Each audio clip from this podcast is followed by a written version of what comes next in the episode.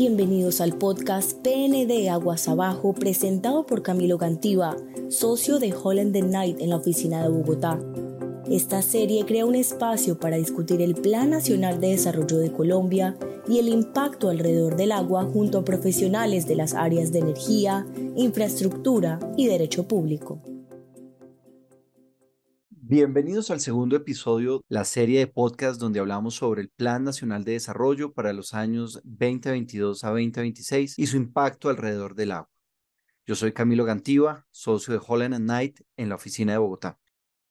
Nuevamente nos acompaña Inés Elvira Vesga, socia de Holland Knight en Bogotá, donde enfoca su práctica en fusiones y adquisiciones, asuntos corporativos, así como en asuntos regulatorios de energía, con especial conocimiento del negocio de las energías renovables. Inés, es un gusto compartir nuevamente contigo. Gracias, Camilo, y es un gusto también estar contigo, con Edwin y con Julián.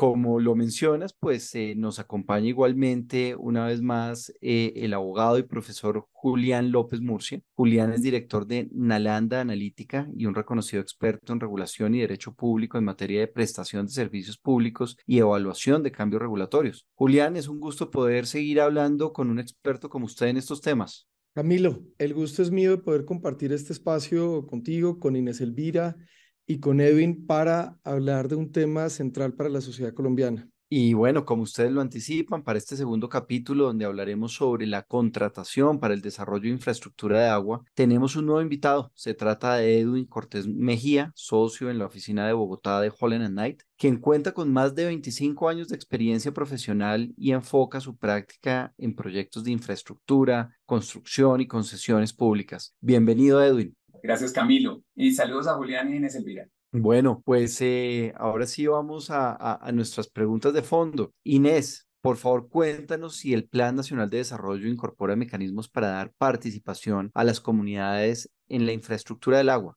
Sí, Camilo, es una pregunta muy importante y tiene mucho que ver como con el, el ADN del plan y el espíritu del plan, incluso desde sus bases. El tema de involucrar a las comunidades y en el caso puntual del agua y de la infraestructura, involucrar esquemas de economía popular.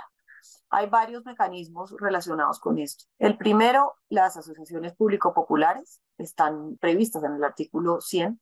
Son alianzas entre el Estado y personas naturales o entidades sin ánimo de lucro que hagan parte de la economía popular y comunitaria. Y el objetivo es que ejecuten obras y adquieran bienes y servicios de diversa índole de forma directa, incluyendo gestión comunitaria del agua y saneamiento básico. Este es un tema que está planteado en el plan, pero que debe ser reglamentado por planeación. Se trata, por supuesto, de compras de mínima cuantía. También el artículo 101 establece las asociaciones de iniciativa público-popular. Es una figura muy interesante de asociación entre entidades públicas y entes comunitarios para desarrollar proyectos de infraestructura. En este caso, se establece un valor máximo de inversiones de 6.000 salarios mínimos y la participación máxima del Estado en estas asociaciones puede ser del 50%. También se flexibiliza el sistema de compras del Estado a través de Colombia Compra Eficiente con algo que se llama sistema dinámico de adquisición. La idea es que Colombia Compra Eficiente pueda invitar eh, como oferentes actores de la economía popular dentro de esos procesos. Eso está en el artículo 102. Finalmente, en el artículo 272 se establecen unos lineamientos para lograr la gestión comunitaria del agua y saneamiento básico. Este artículo eh, no, no desarrolla a profundidad la política, sino que establece los lineamientos que se deben tener en, para formular a futuro una política pública de gestión comunitaria del agua y saneamiento básico se alcanzan a, esgrimir algunos aspectos eh, básicos que deberían tenerse en cuenta en una política futura, como lo son la exención de impuesto de renta, de tasas y eh, el eximir en algunos casos de la necesidad de concesión de aguas a pequeños consumos y actividades agrícolas. De esto, ¿qué podemos comentar? Las asociaciones eh, de iniciativa público-popular han generado mucha controversia, porque si bien se trata de compras de mínima cuantía, pues es un mecanismo que no está dejando claro si se va a hacer una contratación a través del estatuto de contratación, como sí se hace en el caso de las asociaciones de iniciativa público-popular, donde queda expresamente previsto que toda esta contratación será a través del estatuto. En las asociaciones público-populares esto no está claro. Entonces, No sabemos cuáles van a ser los requisitos para garantizar la idoneidad de estas asociaciones.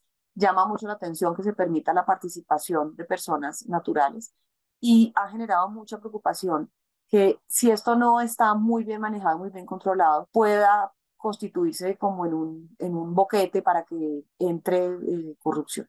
Entonces, eso es en líneas generales lo que trae el plan sobre comunidades de economía popular e infraestructura. Muchas gracias, Inés, muy interesante. Julián, quisiera preguntarle ahora, ¿cómo considera usted que el Plan Nacional de Desarrollo busca promover el desarrollo de la infraestructura en el sector del agua?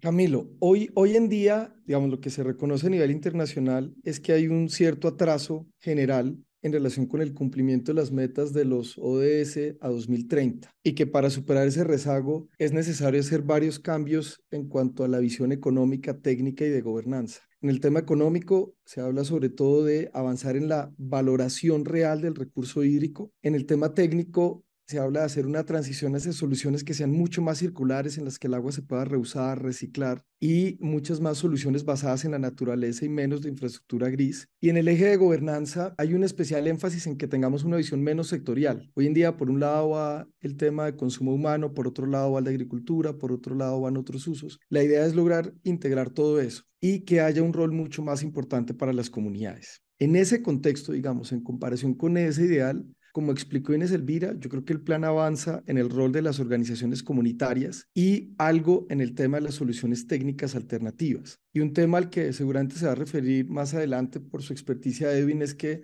en este plan se reconoce la posibilidad de acudir a las alianzas público-privadas. Eso, eso suena bien y además se contempla un programa denominado Agua es Vida, a cargo del Ministerio de Vivienda, especialmente focalizado en territorios marginados y excluidos. Y eso, por supuesto, está muy bien. Lo que creo que empieza a hacer eh, o, a, generar inquietud es que todos esos programas y esas iniciativas se pueden hacer, o mejor, se deberían hacer, sin desconocer que seguimos con necesidades urgentes muy grandes en ciudades como Santa Marta o como Buenaventura, en las que se necesitan inversiones y capacidad técnica importante. En este frente, sin embargo, los desarrollos del plan creo que son menos importantes.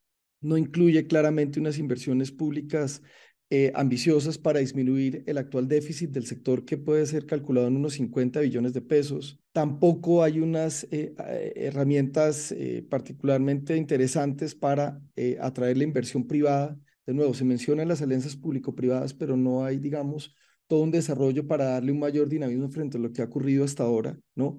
Aquí vale la pena recordar, y eso es un tema que mencionaba un, un, colega del Banco Mundial, y es que hay alianzas público-privadas en tema del agua incluso en Cuba. Entonces, eh, digamos, uno esperaría un poquito más de apertura. Pero en el plan no aparecen esos instrumentos ni tampoco otros que faciliten la ejecución de los recursos, que ha sido uno de los grandes retos del sector. Es decir, no solo el problema es de plata, de poca plata, sino de las grandes dificultades para ejecutar esos recursos limitados y de poder garantizar la sostenibilidad de la infraestructura del sector agua que se logra desarrollar. En otras palabras, es difícil conseguir dinero, pero cuando uno lo consigue es muy difícil ejecutarlo y cuando se ejecuta, a veces hay unas historias muy tristes de plantas de tratamiento de agua potable, de plantas de tratamiento de aguas residuales que se construyen con mucho esfuerzo y a los pocos años ya están en un estado lamentable.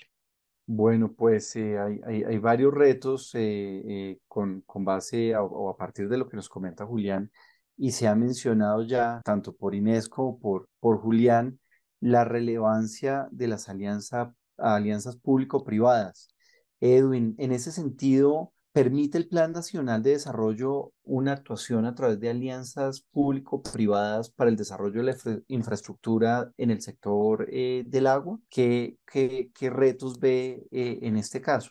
Camilo, gracias. Sí, en efecto, mm, creo que todos somos conscientes en Colombia de que el Plan Nacional de Desarrollo o los planes nacionales de desarrollo forman parte mm, de la agenda del país. Y en ese sentido, la incorporación de normas específicas apuntando a la utilización de asociaciones público-privadas para temas eh, como el que estamos hablando de aguas, eh, es algo que hay que celebrar. Ahora, creo que todos somos conscientes de que desde la existencia de la Ley 1508 de 2012, que pues, eh, reguló o estableció el régimen jurídico de las APPs, la posibilidad teórica existe. Desafortunadamente también somos conscientes de que en el sector de aguas es uno de los menos utilizados eh, o de los que eh, eh, aquel en el que menos éxito existe en relación con la estructuración de APPs. Si uno mira el reporte del año pasado, el del primer trimestre, porque el del primer trimestre de este año para el momento en que estamos hablando no ha sido publicado, solamente el 11.93% de las iniciativas público, de, de asociaciones público-privadas hacía referencia a aguas y saneamiento básico. Entonces, el reto no es tanto en este momento en lo teórico, sino como dice Julián, darle efectividad a las normas y un buen comienzo, en mi opinión, es haber incorporado ese deseo en el, en el Plan Nacional de Desarrollo, en su artículo 239, donde señala de manera explícita que se podrán desarrollar, desarrollar proyectos bajo esquemas de asociaciones público-privadas enmarcados en la Ley 1508 para el desarrollo de infraestructura económica, productiva, social y de protección ambiental. Eh, pero tal vez yo quisiera hacer un poquito más de énfasis en el, en el cómo, y el cómo pues eh, es algo que vamos a tener que ver cómo se desarrolla, pero también contiene el, el Plan Nacional de Desarrollo, en mi opinión, una buena iniciativa que es su artículo 105. En el artículo 105 del plan, lo que se dice es, se le entrega a la ANI la estructuración, contratación, ejecución, administración y evaluación de proyectos de concesiones y otras formas de asociación pública-privada para el diseño, construcción, mantenimiento, operación, administración y o explotación de infraestructura pública con el fin de ampliar la provisión de infraestructura social y productiva. Eso es una buena noticia porque todos somos conscientes del éxito de la ANI hasta este momento en, en materia de infraestructura pues, de transporte. Así es que eh, la incorporación de, de, de, ese deseo y la eh, asignación de esa tarea a la ANI es algo que yo particularmente, que como pues mencionaba usted, eh, trabajo en temas de infraestructura y contratación pública y demás, eh, celebro, porque definitivamente la labor de la ANI ha sido muy buena y aplicar esa curva de aprendizaje ya de que, que ya cuenta la ANI para los proyectos de infraestructura social es una buena noticia. Esperemos que cuente con las herramientas y que la regulación sea la, la adecuada. Muchísimas gracias, Edwin. Eh, pues y finalmente quisiera hacer esta pregunta para Julián y es, eh, en materia de subsidios, Julián, ¿el Plan Nacional de Desarrollo trae cambios en, esta materia de subsidios? Si los trae, ¿cómo, ¿cómo los ves? ¿Son favorables, suficientes?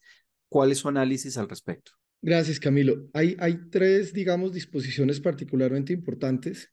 La primera es, digamos, un, una buena señal, como dijo Edwin, en este caso en relación con poder avanzar en, en, el cambio del mecanismo de focalización de subsidios, ¿no? Hasta el momento y durante muchos años el país ha utilizado los estratos para eh, ver a qué colombianos les da subsidios y a qué colombianos, digamos, reclama unas contribuciones, pero ese sistema está teniendo problemas de inclusión y de exclusión graves. Son particularmente graves, pues, los de exclusión, porque actualmente 3,5 millones de hogares están recibiendo subsidios eh, que no deberían recibir, ¿no? Entonces, lo que está haciendo el plan es dando una señal importante de eh, el camino hacia tener un mejor mecanismo de focalización para dárselo a las personas que realmente lo necesitan. Otros temas que incluye el plan es que para zonas rurales, insulares y no municipalizadas se están contemplando unos techos diferenciales, ¿no? Y yo creo que esto podría ayudar a mejorar un poco el interés que pueden tener las empresas prestadoras en estas áreas o al menos ayudar a mantener los actuales niveles de prestación. Y el último tema en relación con subsidios es que, digamos, seguramente con la intención de disminuir el riesgo de no pago de subsidios, de no giro de subsidios de los municipios a los prestadores, se eh, incluye la figura de giro directo desde la nación en el artículo 301. Esto pues es un mensaje eh, que puede ser muy bien leído por las empresas, ¿no?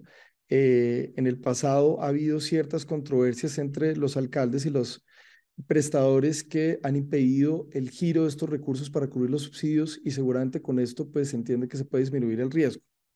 Ahora bien, en un contexto más amplio, pues eh, pareciera que el plan sigue la misma línea de eh, recentralización del gobierno y de los recursos en Colombia. Bueno, pues muchísimas gracias por esos comentarios. Con esto finalizamos este segundo episodio de Aguas Abajo y bueno, espero poder eh, contar con ustedes nuevamente y que sigamos hablando sobre estos temas tan interesantes que trae el Plan Nacional de Desarrollo. Muchísimas gracias. Gracias, Camilo. Un placer y gracias. A todos saludos. Muchas gracias. Gracias por escuchar el podcast PND Aguas Abajo presentado por Camilo Gantiva, socio de Holland Night en la oficina de Bogotá. Para más información, contacte a Camilo a camilo.gantiva.hklaw.com o visite hklaw.com barra práctica colombiana.